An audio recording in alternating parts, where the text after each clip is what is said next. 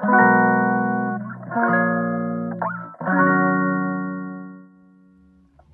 ばんは、ミネチャンネル第20回目の配信です。このチャンネルは、ちゃんみねことフードアーティストの小山みね子が、料理やエンタメ、日々の気づきを気ままにトークします。えー、今日は5月14日土曜日です。えー、っとですね、昨日のことですが、えー、500回の再生おめでとうのお知らせがありました。嬉しいです。あの、人目を気にせず思うままに発信したくて、あの、インスタとかではお知らせせずに、あの、ひっそりやってるので、すごく嬉しいですね。多分自分でも再生回数をすごく伸ばしてるとは思うんですけど、えー、いつも聞いてくださっている方々には本当にありがとうございます。まあ、誰かのために始めたわけじゃないんですけど、まあ聞いてくださる方がいると、やっぱり続けたくなりますね。気ままなおしゃべりにお付き合いいただいて、いつも本当にありがとうございます。はい。そんなお祝いムードの今日はですね、えー、レターをいただいているので、こちらのご質問にお答えします。いつも楽しく聞かせてもらっています。ちゃんみねは、あの人になりたいなとか、目指している人はいますか？この辺りでちょっと悩んじゃった瞬間があったので聞いてみたいなと思ってお便り送りました。ということで理想の人物のトークテーマよろしくお願いします。ということでした。なんかラジオっぽいですよね。いいですね。あの、スタイフのレターって一体どなたからいただいてるのかわからないので、ちょっと新鮮ですよね。まあ、知らないからいいって感じもありますけどね。ありがとうございます。えー、この質問への率直なお返事としてはですね、あの人になりたいなって思う人はいっぱいいます。めっちゃいます。それはですね、あの、著名な方でもたくさんいますし、あの、身近な人たち、例えば友人たちや仕事仲間とかもそうです。まむしろ、あの、友人や仕事仲間たちは、あの、著名な人への憧れと同じくらいリスペクトがあります。そもそも尊敬するポイントがない人とは友達にもならないし、あの、プライベートな時間を一緒に過ごすこともね、あんまりないですね。まあ、よく優しいとかって言われる反面、そういうところは多分すごくドライです。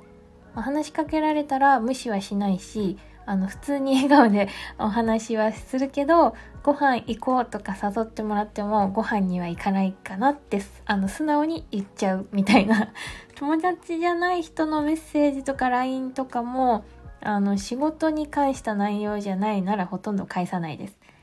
え、ひどいとかって言われるけど、あの、ご飯とかって今度行こうね、うん、今度ね、とかって、行く行く詐欺をするよりは、まあ、この人誘ってもご飯には行ってくれないんだなって分かってもらった方が楽なので、まあ、そしてね、正直にそういった方が、あの、大体の方は笑って許してくれます。あの、すごいなーってお世辞なしに感動できるところや、一緒にいて心地のいい人としか過ごさないので、人間関係の壁は分厚いし高いです。そう知り合いや同級生は多いけど、友達はそんなに多くはないかもしれないですね。それは自分の心があんまり強くないので、まあ、快適に過ごすための一つではあります。あとね、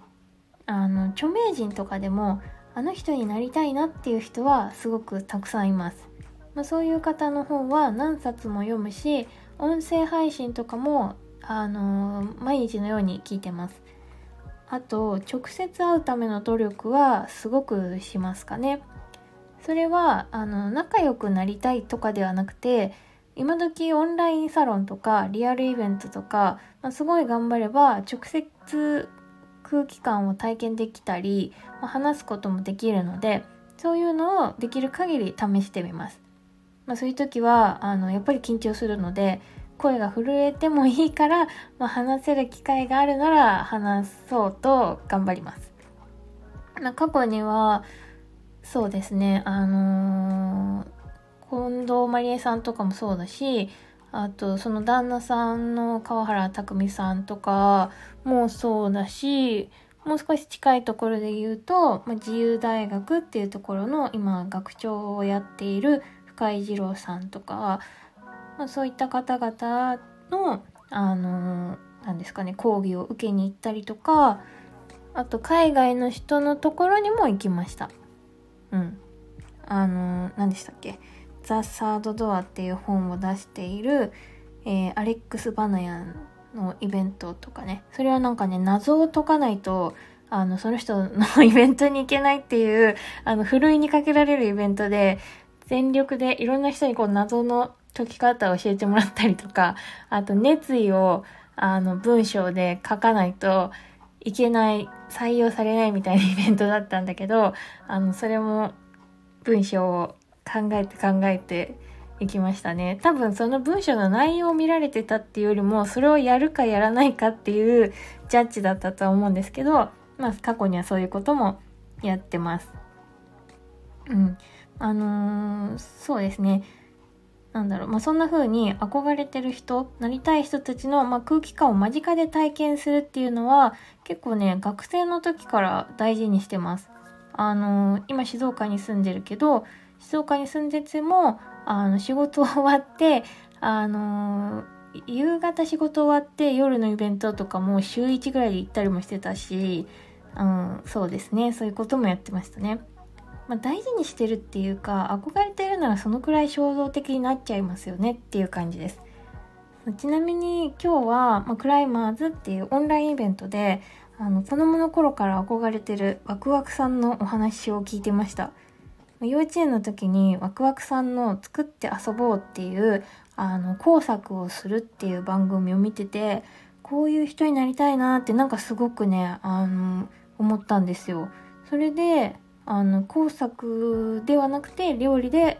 そういう鳥に近しいというか自分ではそう思ってるんだけど料理で遊ぶようになったので、まあ、大人になってからあのワクワクさんの今のお話が聞けるのがすごく嬉しくてなんかちょっとうるっとしちゃいましたよね。そしてまあ変わらずあのチャーミングな方なんだなと思ってあのビジネス的なイベントなのでいろんな社長さんとかあの出るんですけどなんかそういう方とまたすごく違った空気感であの楽しくてねあの笑いながら見れちゃいましたやっぱりなんか愛情深いというかな、なんだろうね。うん、すごく優しい、穏やかな空気だなって思いました。うん、この人になりたいなって思う人を見つけたら、あのー、表面的に見えていることを真似するんじゃなくて、その方が何に影響を受けて何を大事にしているのかっていうのを知るのが一番大事かなって思ってるんですね。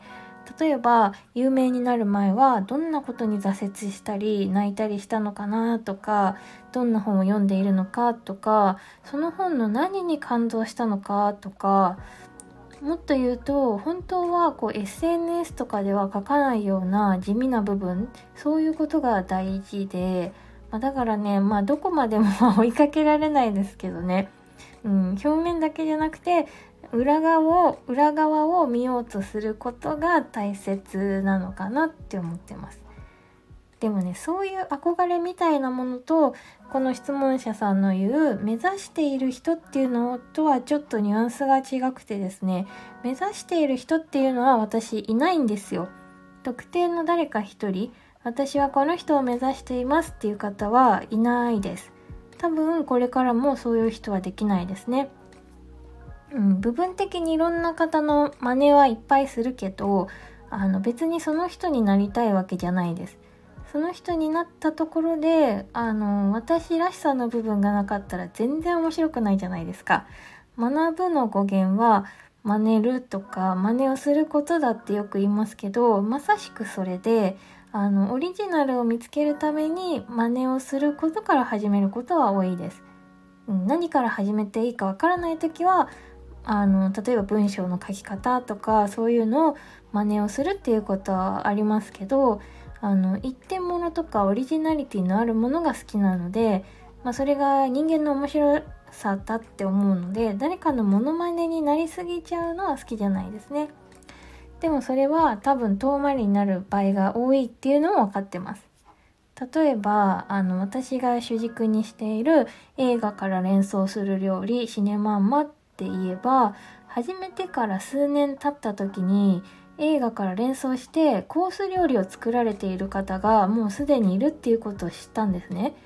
その時は本音を言うとすごく悔しくてですね、私なんかよりはるかに料理の技術もあって、ホームページもしっかり整っていて、まあ、写真も綺麗で、もうすでに世間に認知されてて、憧れよりも嫉妬しました。うん。自分の現在地と比べると、2番煎じだと思われちゃうよなって思ったんですよ。真似してるって思われたら絶対嫌だなと思って率直にそう思いました。その方のことがどうこうではなくて、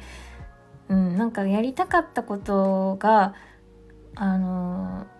おごってるわけじゃないけど、もう、そうか、同じこと考えてる人ってそりゃいるよねってなんか思ったのもあるし、そうですね。フードアーティストっていう肩書きの方もあの人の感情を食で表現することであのもうすでに世界的にご活躍されている方がいてめちゃくちゃかっこいいなって知ってまあ憧れもあったけど嫉妬もありました。ましかも時々その方たちと似てますよねって言われることもあるから、いやいやいやいや、それは申し訳ないっていうのプラス、あの、割とかけてダメージを食らってもいます。うん。もちろん、そんな風に近しいことをね、すでにやられている方がいるっていうことは、まあ、映画を好きになってくれる人や、まあ、食に面白さを感じてくれる人が、もうその方たちのおかげでどんどん増えるっていうことなので、すごく嬉しいことではあります。でも、だから私はその方たちと違っている部分をもっと大事にしようって思ったんですよね。それで、あの、心の栄養を一番のテーマにするっていうことにシフトしていきました。自分が思う感情や、まあ、その時々の考えっていうのはずっと変化や成長をし続けるし、まあ、あくまで食やデザインとか見た目的なものはそれを伝えるツールでしかないんだなって思ったらあのあんまり気にならなくなったんですよね。私が目指している人はあくまで年齢を重ねて様々なものを吸収した今の延長にいる自分なんですよね。そこに到達するための飛び級はないっていうか結局は一個ずつ悩んだりそれをクリアして人生経験みたいなものを積むっていう過程がないと目指しているものにはなれないので心に湧いてくるこう日々の違和感に向き合ったりするのが、まあ、しんどい時もあるけど楽しみの一つでもあるんですよね。でも、ま昔は結構こう誰かになりたがってると勘違いされることは多かったです。うん。めっちゃ学ぶ意欲はあるので、例えば各種先生や あの料理を教えてくれる方とかアドバイザー的な方たちはあの、俺色に染まってきたね、みたいなニュアンスのことをおっしゃる方も多かったんですね。でもそう言われると、あ、生意気にも心底嫌で、いやいやいややめてくださいみたいな。全部があなたからできてるわけじゃないですからみたいな。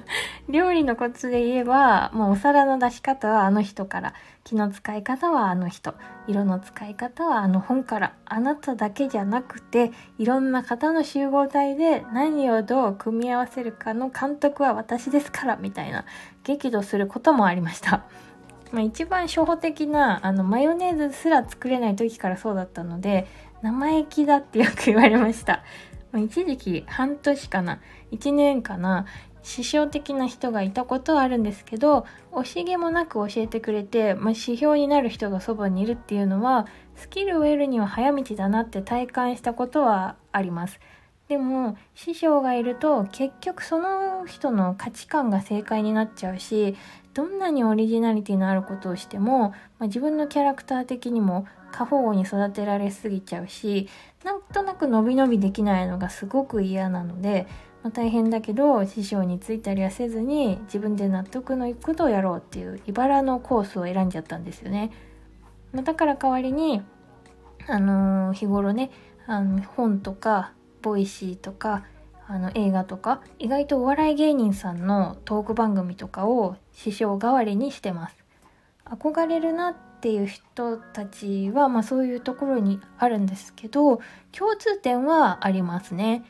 一つ目は、まあ、いつも同じことばっかり言ってる人ですかね。